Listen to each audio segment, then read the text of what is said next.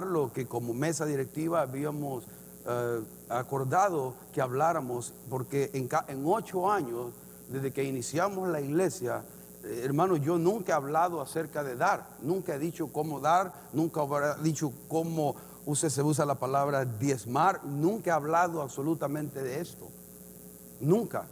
Eh, lo he referido aquí y allá en algunos dentro de los mensajes, pero yo realmente nunca he, hablado cuál es la doctrina, la enseñanza que creemos como iglesia sana, saludable en cuanto al dar, en cuanto al ofrendar. Y una, una enseñanza muy necesaria, creo que me, me ha atrasado. Gracias a Dios por la, por la mesa directiva que animó a este tema, porque a veces eh, eh, tenemos la idea que gracias a Dios, en primer lugar, gracias a Dios por la provisión de Dios para este lugar. Amén. Dios ha proveído sobrenaturalmente, sobrenaturalmente, hermano. La gloria sea para Él, no porque usted sea bueno, yo sea bueno o tengamos mucha fe, sino porque Él en su misericordia ha querido hacerlo, de una manera o de otra. No sería posible, hermano, la verdad, no sería posible sostener y hacer lo que se ha hecho hasta el momento si no hubiera sido por la mano de Dios de provisión. Totalmente imposible. Totalmente imposible. Ah, ya voy a ser más claro para, eso. Por eso es que hablábamos, pensábamos, es bueno enseñar cómo dar realmente, cómo vamos a dar al Señor, cómo traemos nuestras ofrendas al Señor. Por eso le puse dar para recibir, ¿no? Y ayúdeme usted con el qué. Dar para recibir. Pero así como, no va. ¿Qué? ¿Ah? Dar para recibir. ¿Qué? Porque eso es lo que se enseña, ¿no? Eso es lo que usted va a escuchar, ¿eh? la manipulación de esto. Da para que Dios te dé más. Da y Dios te va a dar más. Da 10, Dios te va a dar 100. Da 100, Dios te da mil. Da mil, Dios te va a dar 100 mil. Y hay mucha manipulación y mucha mala enseñanza alrededor de diezmar o ofrendar correctamente. Y no se hace a la manera de Dios. No lo hacemos a la manera correcta de Dios. Y por eso muchos cristianos batallan esto, cómo hacerlo fielmente a Dios. Algunos viven en culpabilidad porque no están haciéndolo. Otros dicen, diezmo, este no es el diezmo, el 10% de mi salario, no lo estoy dando. Y otros no, porque o escucho que los pastores lo que quieren es comprarse un carro, un Mercedes-Benz, un BMW, viajes, irse de paseo. Eso es todo lo que quieren los pastores. ¿Para qué voy a traer el, dinero a la iglesia si los pastores están bien gorditos? ¿No? Y, se, viven vidas ah, ah, exuberantes. Y sí se mira de pastores de esta clase en el medio de comunicación, Se mira la, exuberancia de la que viven los pastores, algunos pastores ministros, llamados apóstoles, que no hay apóstoles, sorry, no puedo entrar a estas cosas, pero cada vez me voy metiendo más a la doctrinalmente en estas cosas y tocando estas cosas que han traído mucho vituperio al nombre de Cristo. Porque gente se ha levantado a ser más grande que Jesús. Apóstoles, profetas con títulos grandes y con un carisma impresionante que vienen y enseñan y, y distorsionan la palabra de Dios y nos alejan de lo que realmente es sano, limpio. Y no sabemos ya qué es bueno. ¿Cómo voy a dar realmente? Entonces vienen los extremos de algunas iglesias como enfatizar el diezmo, ¿no? Vienen los, los extremos que todo lo que oye usted en el, servicio es diezmar, diezmar, diezmar, diezmar, diezmar, ofrendar. ¿Por qué? Y bueno, pareciera que el trabajo de ellos es recoger la ofrenda y no predicar el evangelio. Y de eso se, va, va, a oír iglesias de esa clase. Va a haber iglesias de esa clase. No estoy criticando a las iglesias buenas. no estoy eh, juzgando a las iglesias buenas. Porque hay iglesias muy buenas que no hacen esto y están predicando el evangelio. El evangelio puro y limpio de salvación, de perdón, de vida eterna. Pero lo que ha causado mucho en el inconverso es pensar que todas las iglesias somos iguales, que toda la iglesia, todo lo que tenemos o queremos es el dinero de la gente. Todo lo que queremos. El pastor, el salario del pastor, el viaje, las vacaciones del pastor, y todo tiene que ver con el pobre pastor.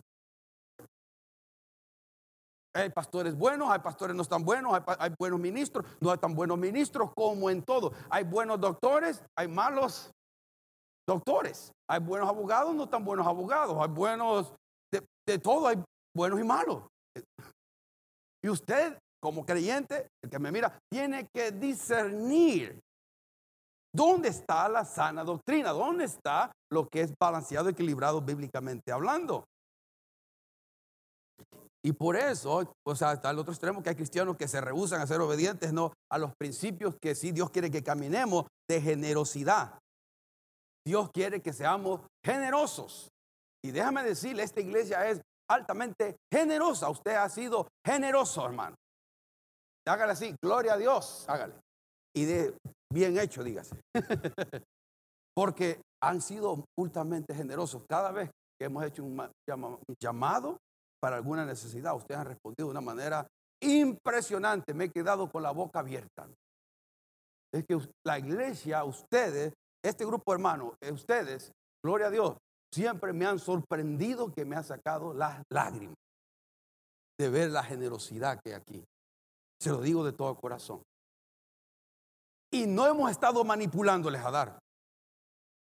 Nunca le hemos manipulado, a, no, echándole El Espíritu Santo ha hecho lo que ha hecho y usted ha, dado lo que ha dado conforme a Dios, Dios se ha puesto en el corazón.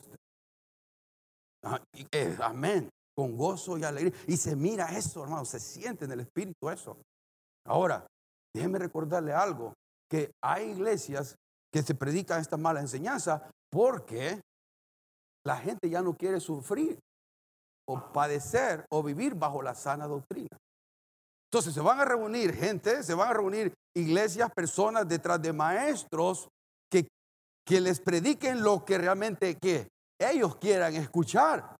Esos maestros existen porque la gente eso quiere escuchar. Entonces, mire, ¿por qué cree gente va aquí, va y viene? Porque mi tipo de predicación es confrontativa con la palabra de Dios. Entonces, y todos los que predicamos acá, entonces, mucha de la gente que va a venir acá, mm, está muy duro ahí.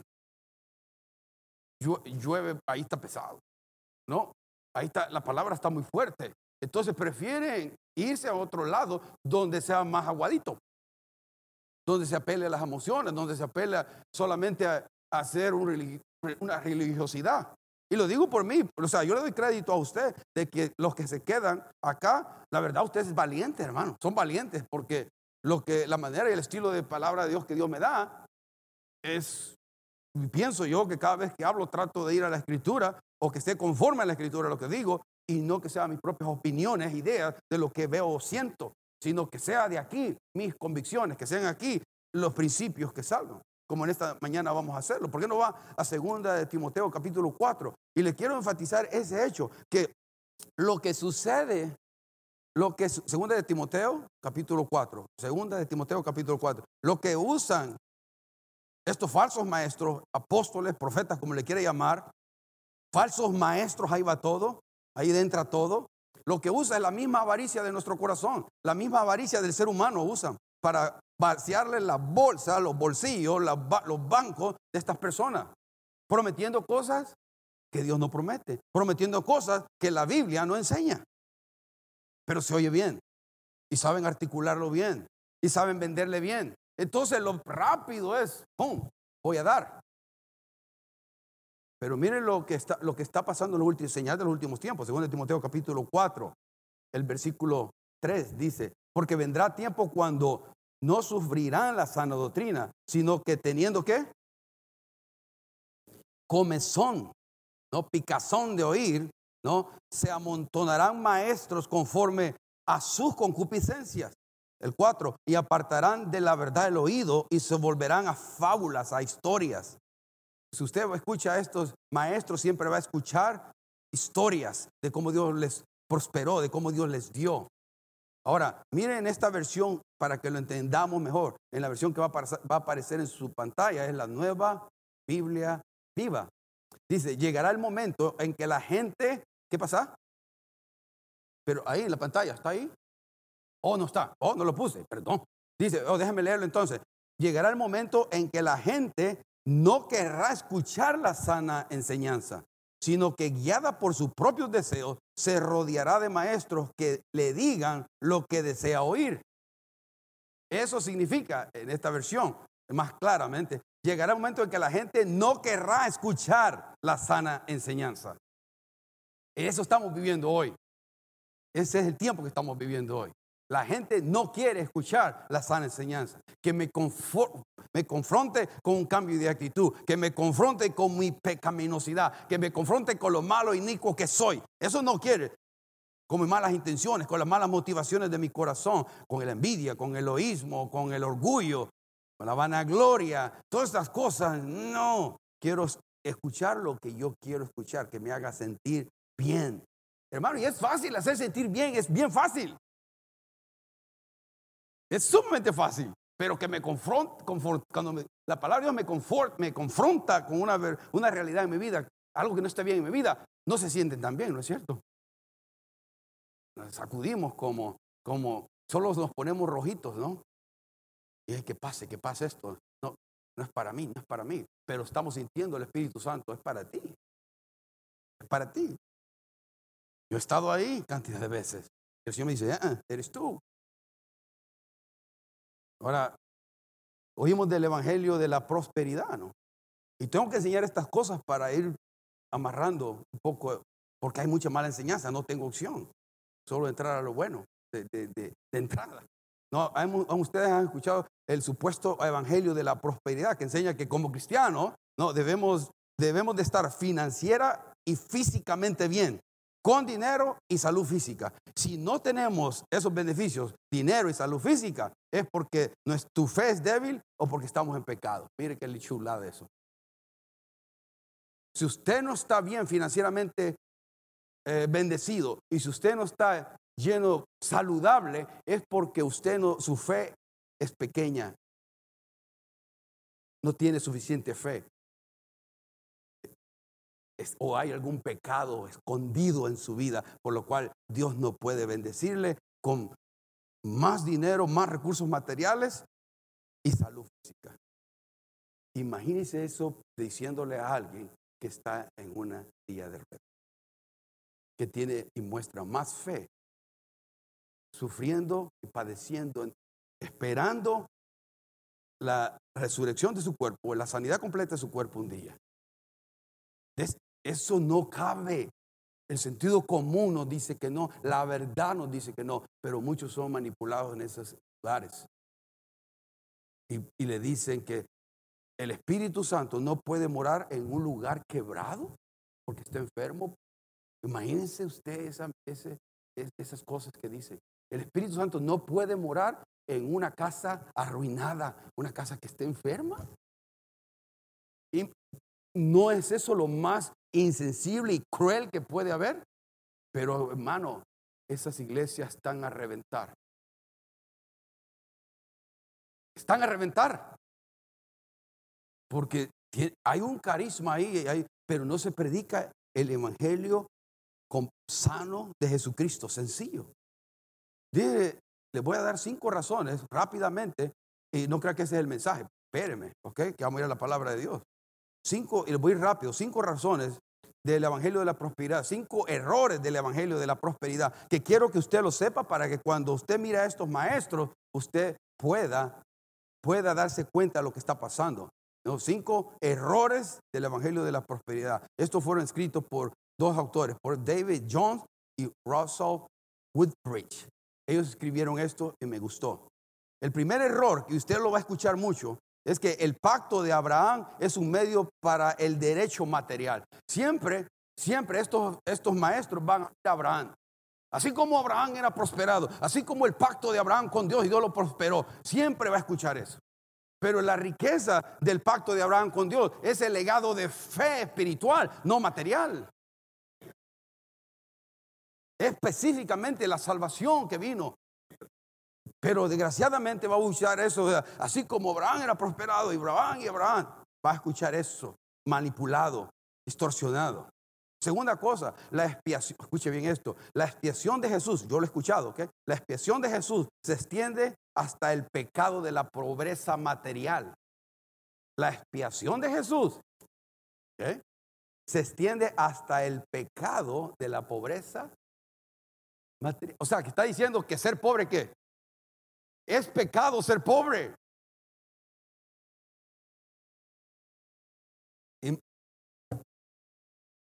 ¿Entiende lo que estoy diciendo?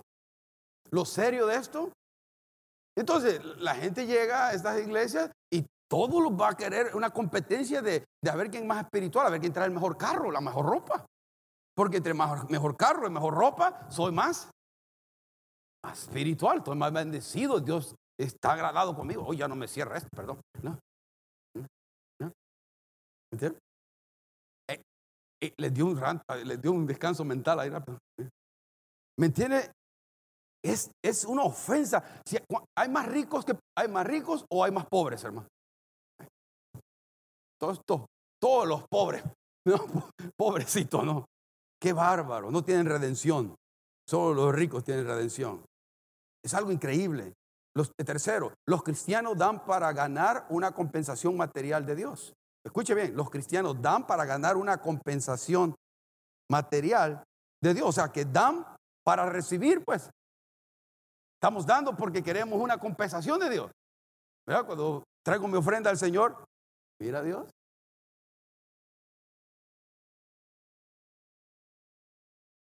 Hermano, ¿no me ha visto?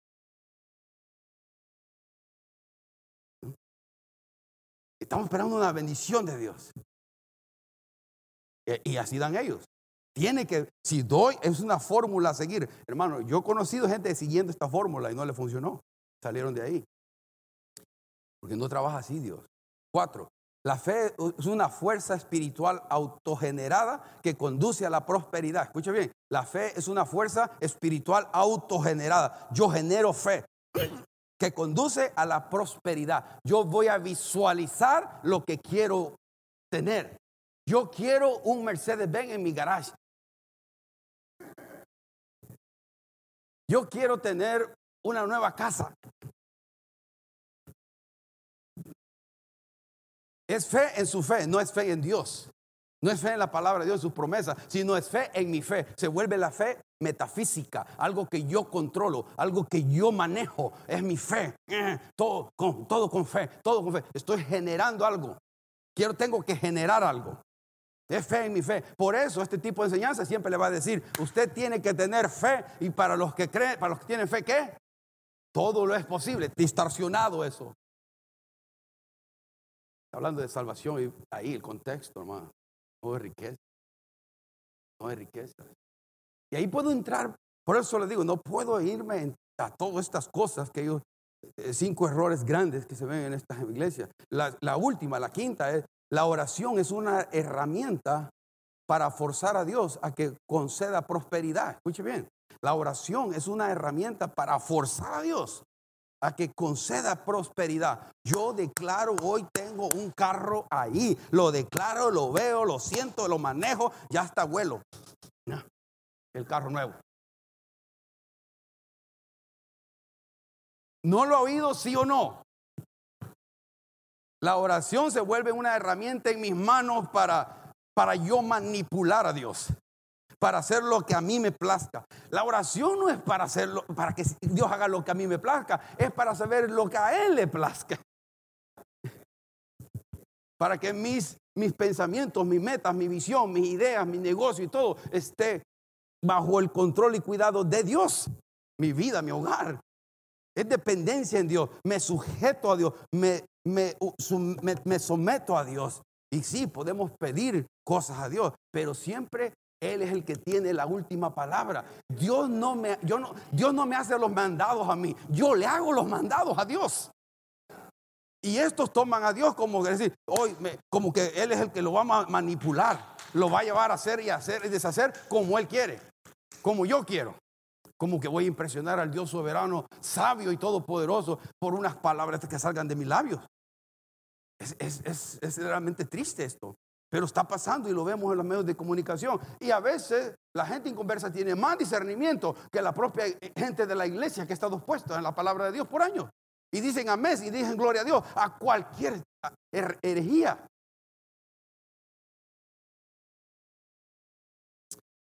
Hay, hasta había una cantante que le dijo, orando por otro hermano en Cristo que ya está con el Señor, por cierto, le dijo, no aceptamos un no Dios. No aceptamos un no Dios. Imagínense esta situación. ¿Qué tipo? Y, pero está bajo el adorno de fe, ¿ok? Yo no estoy juzgando, su corazón pudo haber sido genuino, real, pero está desde desacuerdo y totalmente contrario a un, al carácter de Dios que es todopoderoso, amoroso, soberano, que Él sabe mejor que todos nosotros. Y si Él decide que alguien vaya a su presencia, ¿quién soy yo para decirle, Señor, no es tiempo que Él se quede más? Y no acepto un no tuyo, Dios. ¿Qué necedad podría? Es no conocer al Dios de la Biblia. Es no conocer nuestra propia fragilidad como ser humano. Nuestra propia naturaleza pecaminosa levantándole un dedo al Dios santo y poderoso diciéndole, no acepto tu voluntad. ¿Qué diferencia Jesucristo? No, cuando iba a ir a la cruz del Calvario en el, monte del Getsemaní y que sabía todo el dolor y el sacrificio que tenía que padecer. ¿Y qué dijo él? Señor, si es posible que pase de mí esta copa, ¿no? Si es posible, pero que se haga tu voluntad, no la mía. Diferente actitud de nuestro, de nuestro Dios. Ahora, vamos a entrar más en. Entonces, hermano, ¿cómo debo de ofrendar, hermano Marco? Ya me aniquiló todo esto, ¿no? ¿Cómo hemos de ofrendar a Dios? ¿Qué dice la Biblia acerca de ofrendar? Otros usan la palabra diezmar, ¿no? Ya voy a entrar más a eso. ¿Cómo, cómo voy a hacer esto? Bueno, voy a darles una definición. Y eso sí la tengo. ¿Qué es, qué es una ofrenda? voy a usar la palabra más ofrenda que diezmo. Ya voy a decirles por qué. ¿Qué es una ofrenda? Una ofrenda es algo ofrecido en adoración o devoción a Dios. Una contribución dada en una iglesia o a través de la iglesia. Cualquier cosa que se ofrece, que se ofrezca como regalo, puede ser dinero, tiempo, talento, comida, etcétera. Eso es una ofrenda. Traemos a Dios nuestra ofrenda de diezmos o, ofrenda de dinero, quiere decir dinero. No, la presentamos a Dios como qué? Una, una ofrenda. Eh, mi tiempo que le doy, el tiempo que le doy a Dios es una ofrenda a Dios en, su, en mi servicio a Dios, en el servicio a los demás. Es una ofrenda a Dios. Todo eso es una ofrenda. En el Nuevo Testamento es diferente al Antiguo Testamento, porque el Antiguo Testamento era, era, era cumplir estas cosas, pero el Señor quiere más en el Nuevo Testamento lidiar conforme es área que el ser humano le cuesta darle más a Dios, que es el corazón. Y todo lo que hagamos, ya sea dinero, tiempo, talento, dinero, quiere que lo hagamos con un corazón puro, con un corazón limpio, genuino, sincero para Él. Y el único que mira eso es Dios. Entonces, al presentar mi ofrenda, cualquiera que, cosa que yo hago, ya sea tiempo, talento, comida, energía, dinero, lo presento a Dios, a Él en gratitud, en agradecimiento. Porque Jesucristo nos dio el mismo ejemplo a nosotros, ¿no? Él, se, él murió, Él es la ofrenda perfecta que, Dios dio por, por nuestros pecados. Por ende, o por esa razón, nosotros deberíamos de traer nuestras ofrendas de dinero, de tiempo, de energía, de dones, de talento, lo ofrezco a Dios en agradecimiento a Dios. Por gratitud. Yo me debo a Dios. El Nuevo Testamento ya no solo se, se centra en cuánto dinero da, sino en el corazón de la persona en tu corazón en el mío. Dios está interesado cómo hacemos lo que hacemos, por qué digo lo que digo, por qué doy lo que doy, por qué hago lo que hago. Dios lo que quiere es qué tan puro, qué tan puro es cuando yo doy algo, qué tan limpio es cuando yo doy algo. Ya lo vamos a ver en los pasajes. Ahora, todas estas cosas deben ser expresiones de alabanza y acciones de gracia a Dios, todo lo que hacemos.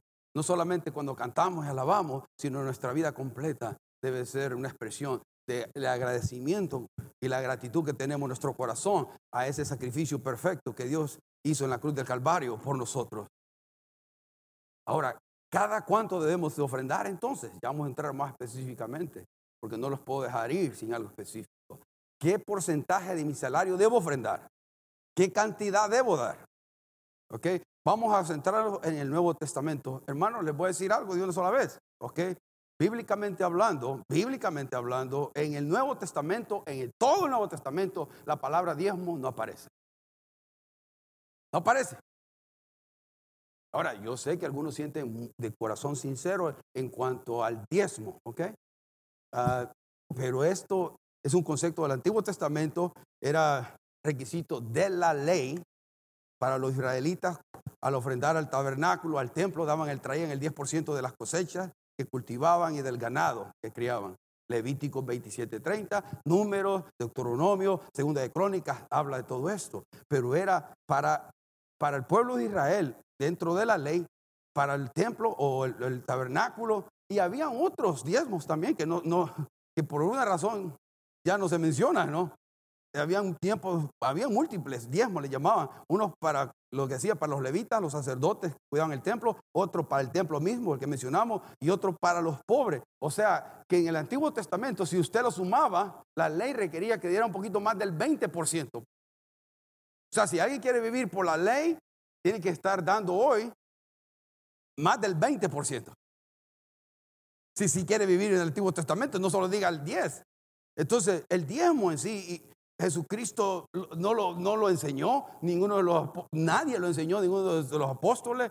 No es el diezmo, es literalmente del Antiguo Testamento. Ahora, ¿por qué no le llamamos mejor ofrenda?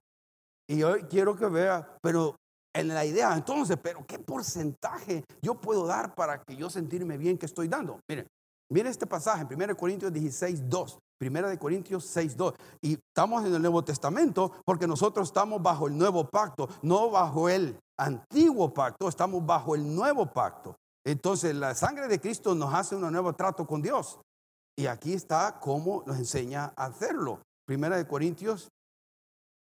Y primero se los voy a leer en esta versión. Dice, eh, en cuanto a la ofrenda a los santos, ¿no? Pablo quería que se recogiera una ofrenda para los pobres en, Jerusalén. Pero mire aquí, el versículo 2. Todos lo tenemos, 16.2.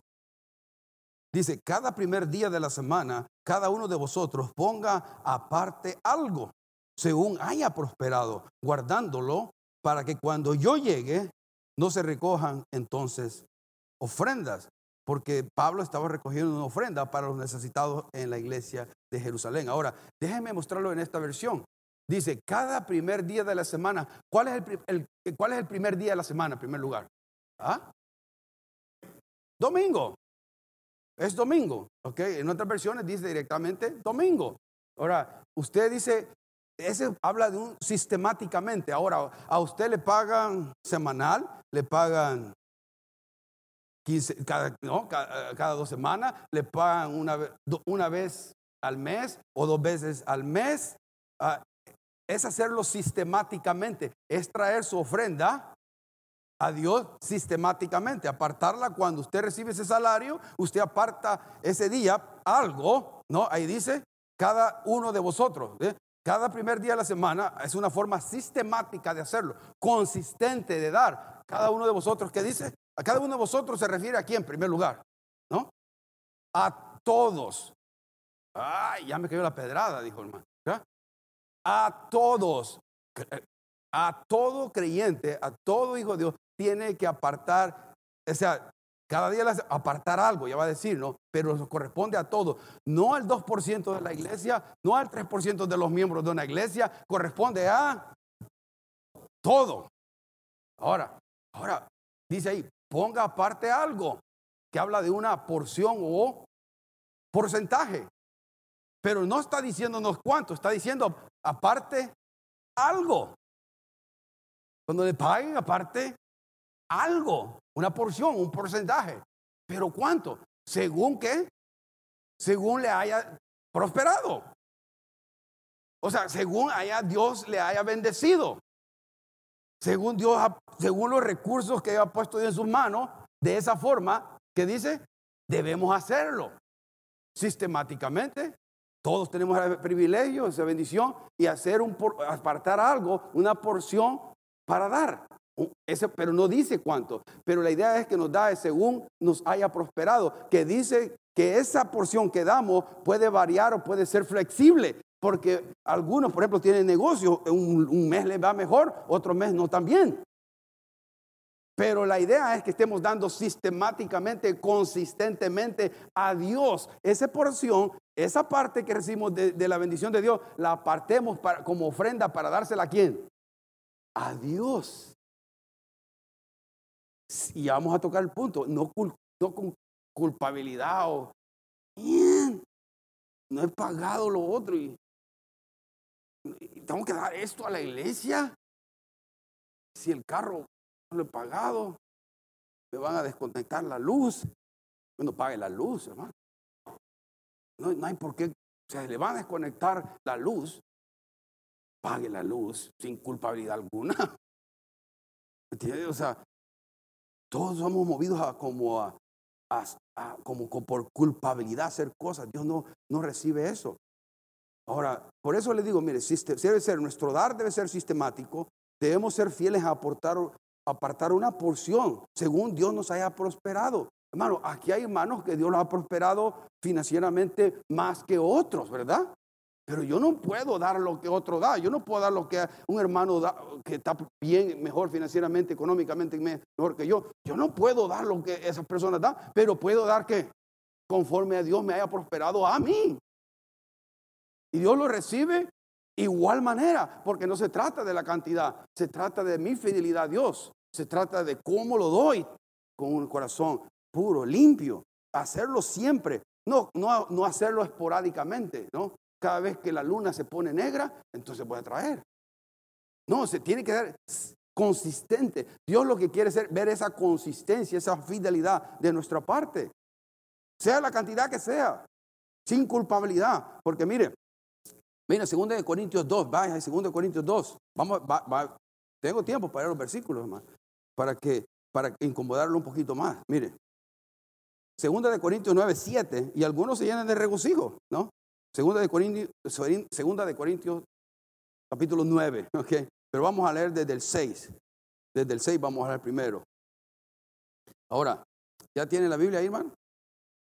Ok, dice, Vamos desde el 5 mejor, desde el 5. Por tanto, tuve necesario exhortarlos, exhortar a los hermanos que fueran primero a vosotros y preparasen primero vuestra qué?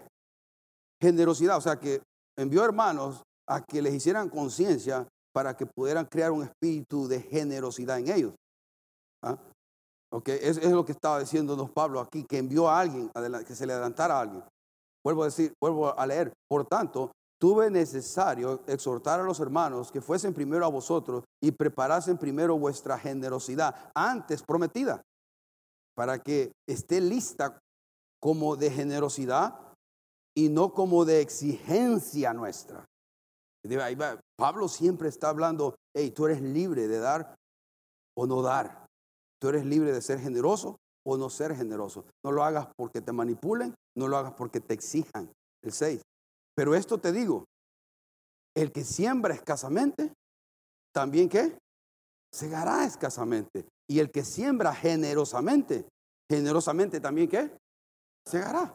Hablando del agricultor, ¿se acuerdan? Hay semillas, ¿no? Eh, eh, y ahí donde viene Pablo y usa la, la ofrenda nuestra como una semilla. Ahora, yo le voy a decir algo, tal vez algo nuevo que usted no ha escuchado, porque todo lo que dice, ahí donde usted escucha mucho la semilla, la semilla, siempre, siempre, siempre, siempre, ¿no? Y, y, hasta cierto punto no hay nada malo en eso. Pero ponemos el énfasis en, en cuánto es mi semilla, ¿no?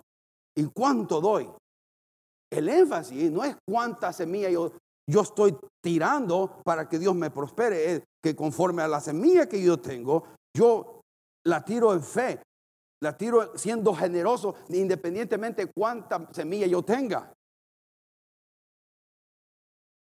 Y el problema es que estoy pensando, cuando tiro la semilla, estoy más pensando en la cosecha que en el cuando estoy sembrando. Y desde ahí ya comenzamos mal. Porque estoy pensando, tiro, hay que dar la semilla, hay que sembrar en este ministerio, hay que sembrar en esta iglesia. Sí, pero hay que sembrar con una motivación pura, limpia. No estoy sembrando para que Dios me dé, no estoy sembrando para que Dios me dé mucha cosecha. Si Dios, en un principio, la ley de la cosecha, la ley de la siembra, sí, Dios cuando dice que cuando sembramos generosamente, dependiendo yo estoy haciéndolo generosamente, concerniente o, consecuentemente a cuánto estoy ganando. Eso me hace generoso. Si estoy sembrando generosamente, generosamente también Dios me va a dar. No me va a faltar nada. Voy a tener para la comida, voy a tener techo, voy a tener trabajo, voy a tener salud, voy a tener paz, voy a tener gozo. Vienen también las bendiciones intangibles que vienen de Dios. Las bendiciones que no tocamos. Y que a veces no le damos gracias a Dios por ellas también. ¿Eh? El que da no solamente va a tener bendiciones materiales, sino también va a tener la, paz, el gozo, propósito, su vida. Porque ¿qué es lo que pasa cuando el dinero, si tenemos dinero, hermano, el, si el dinero nos tiene a nosotros, esas las personas que dan más compasión. Porque ¿cuánto es suficiente? ¿Cuánto es suficiente? Uh, Roosevelt le pusieron, eh, uno de los hombres más ricos en su época, le dijeron, ¿qué, ¿cuánto necesitas para ser satisfecho?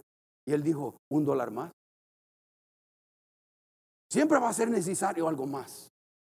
Pero nosotros, los del reino, la mentalidad del reino, es no solamente sembrar para lo pasajero y temporal, es sembrar para lo eterno. Hacer tesoro ¿dónde? En el Banco América. hacer tesoro en los cielos, donde nadie roba, donde nadie te lo va a quitar. Pero si lo hacemos con una motivación pura, una motivación limpia, entonces cuando somos generosos de esa manera, Dios va a bendecirnos. Mira el versículo 7. Cada uno de, mira ahí el 7, cada uno de como propuso, ¿dónde? En su corazón, no con tristeza, ni por necesidad, porque Dios ama a quién? Al dador al que viene, voy a dar mi ofrenda, ¿no? Voy a dar, voy a dar al Señor. Qué privilegio, qué honor, traigo mi ofrenda, Señor, gloria a Dios. Pero cuando decimos, pero viene, vamos, pase, a dar la ofrenda. Pues, sonríese en grande, hermano, cuando traiga su ofrenda a Dios. O cuando lo dé a través de Cash porque algunos los hacemos por Cash. Nunca nos va a ver aquí porque lo hacemos Cash. Pero Dios lo está tomando en cuenta, no importa. No, no importa. Pero dice que Dios ama al dador alegre. Sé que en, esta, en esta versión dice, la nueva versión internacional dice, y no sé si la traje, sí la puse, mire, qué bueno. Cada uno debe dar según lo que haya decidido en su corazón. O sea, ¿quién lo decide cuánto da? Ustedes. Yo. Yo, a menos que le diga, hermano, yo quiero construir un gimnasio en mi casa. ¿Cuánto quieren darme? Yo he oído eso. Yo estaba en una iglesia donde eso se hizo. Yo no estoy diciendo mentiras acá. Le levantaron un gimnasio al pastor y ustedes no hacen nada por mí, qué bárbaro. ¿Me entienden? Le mandaron de un viaje extravagante, un crucero por un mes, a sufrir con toda la familia. Yo estuve ahí cuando se hizo eso. Fueron las dos cosas que dijeron, oh, estoy en un lugar equivocado. este, cada, y era una iglesia aquí, y, de la prosperidad. Mira, dice, cada uno debe dar según lo que haya decidido en su corazón, no de mala gana, ni por obligación. Ah, me hacen sentir mal, por eso toca. Porque Dios ama al que da con alegría, al que da con alegría, con regocijo. Acuérdense, mire, aquí no está pensando, no está diciendo cuánto damos, cuánto traemos, qué porción, qué porcentaje. Está diciendo más en el énfasis que cuando demos, lo que demos, lo que hayamos decidido en nuestro corazón, lo demos no por mala gana, no por obligación, sino porque amo a Dios y lo hago con alegría, mi Señor. Entonces Dios puede usar eso. Hermano, pero le voy a decir, Dios no lo va a bendecir de más allá de lo que no podamos administrar, hermano. Escuche bien esto. Dios no nos puede dar más de lo que no podamos administrar. ¿Sabe qué? Yo no soy rico, ¿por qué? Porque yo no, haría, no sabría qué hacer con un millón de dólares, hermano. Quizás me, aparto de los caminos del Señor con un millón de dólares, hermano. O, solo yo. No sean mentirosos, usted también. Se van de, de, nos vamos de viaje, vámonos a Acapulco. me voy, regreso a, a México, me regreso a mi país y levanto negocio y me olvido del Señor. Y hay gente que Dios los puede bendecir porque tienen esa, eh, bien puesto eso en su corazón, tienen el don de dádiva, de dar. Y las cosas no los tienen a ellos, ellos tienen las cosas. Y tienen la, la, perspectiva de la eternidad es clara para ellos. Hay muchos hermanos así, gracias a Dios por ellos. Pero la obligación es como, según nos haya Dios bendecido, hermanos, según como Dios nos haya bendecido, así fielmente debemos estar trayendo. Deuteronomio 16, 17 dice eso. Cada uno llevará ofrenda según lo haya bendecido el Señor tu Dios. Ahora, Lucas 21, vamos a Lucas 21, ya voy terminando. Pero quiero que veamos la escritura. Prometí que vamos a ver la Biblia. Vamos a Lucas 21. Ah, ¿Están aprendiendo algo, hermano?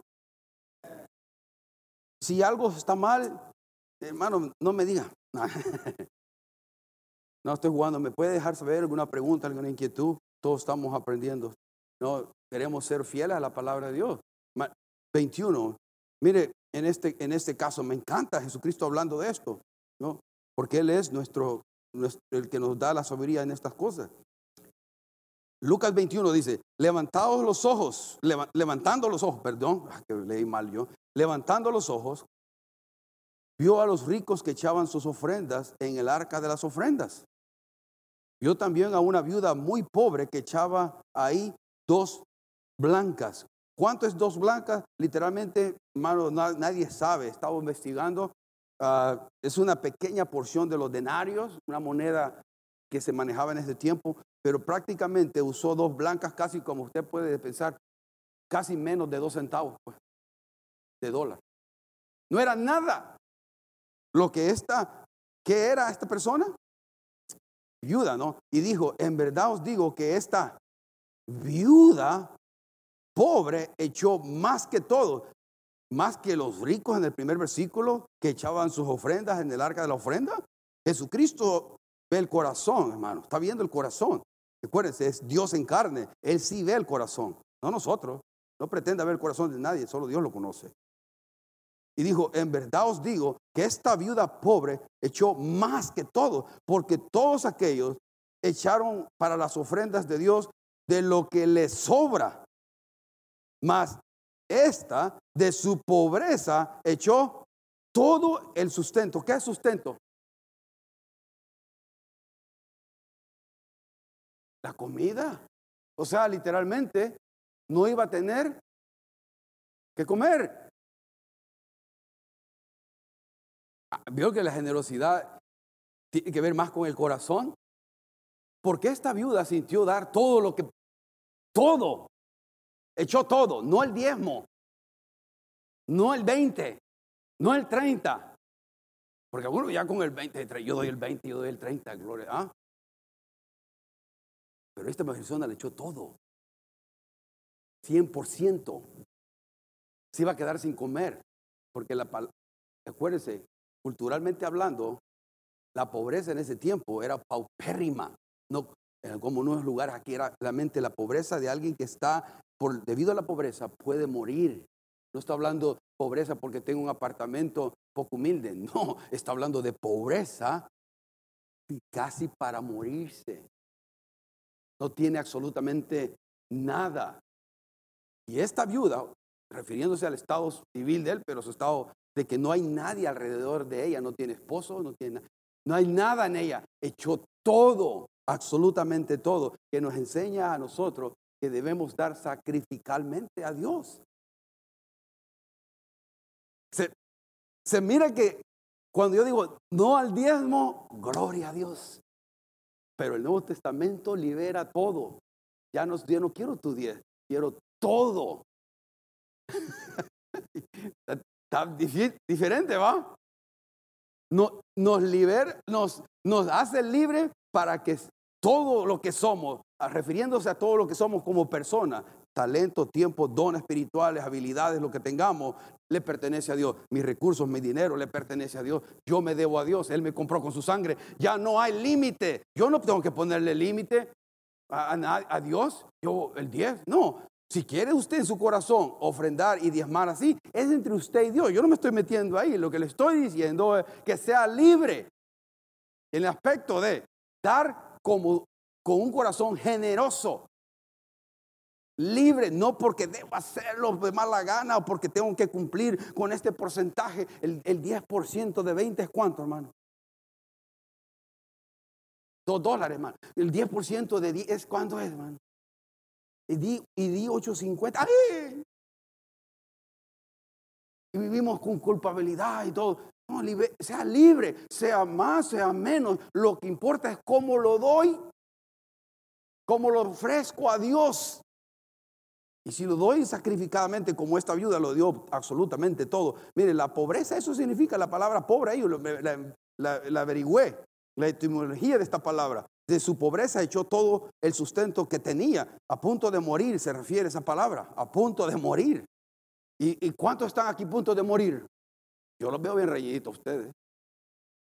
Chapuditos y todo. hermano, nosotros comemos bien. No, no pensemos que nuestra pobreza no se compara a nada, a, países del tercer mundo, donde venimos, a ninguna parte del mundo.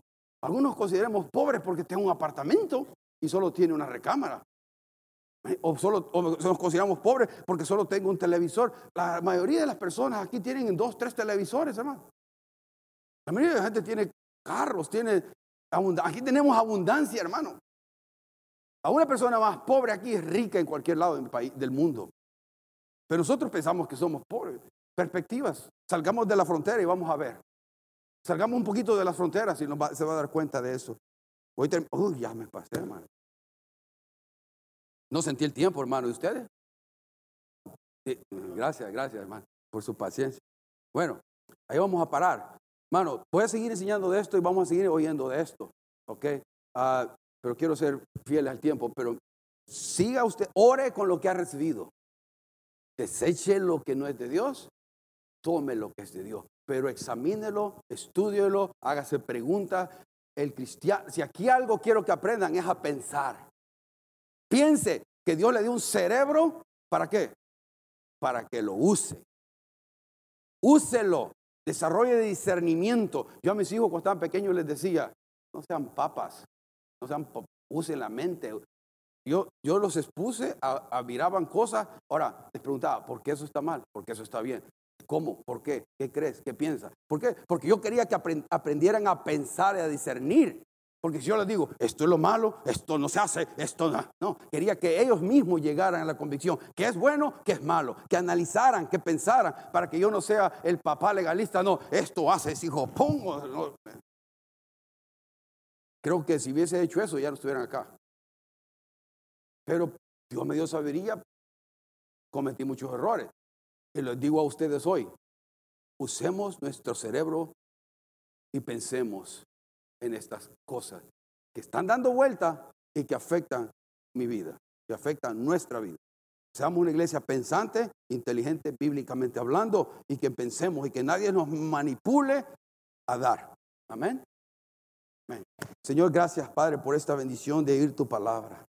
Toma lo que es de ti, Señor.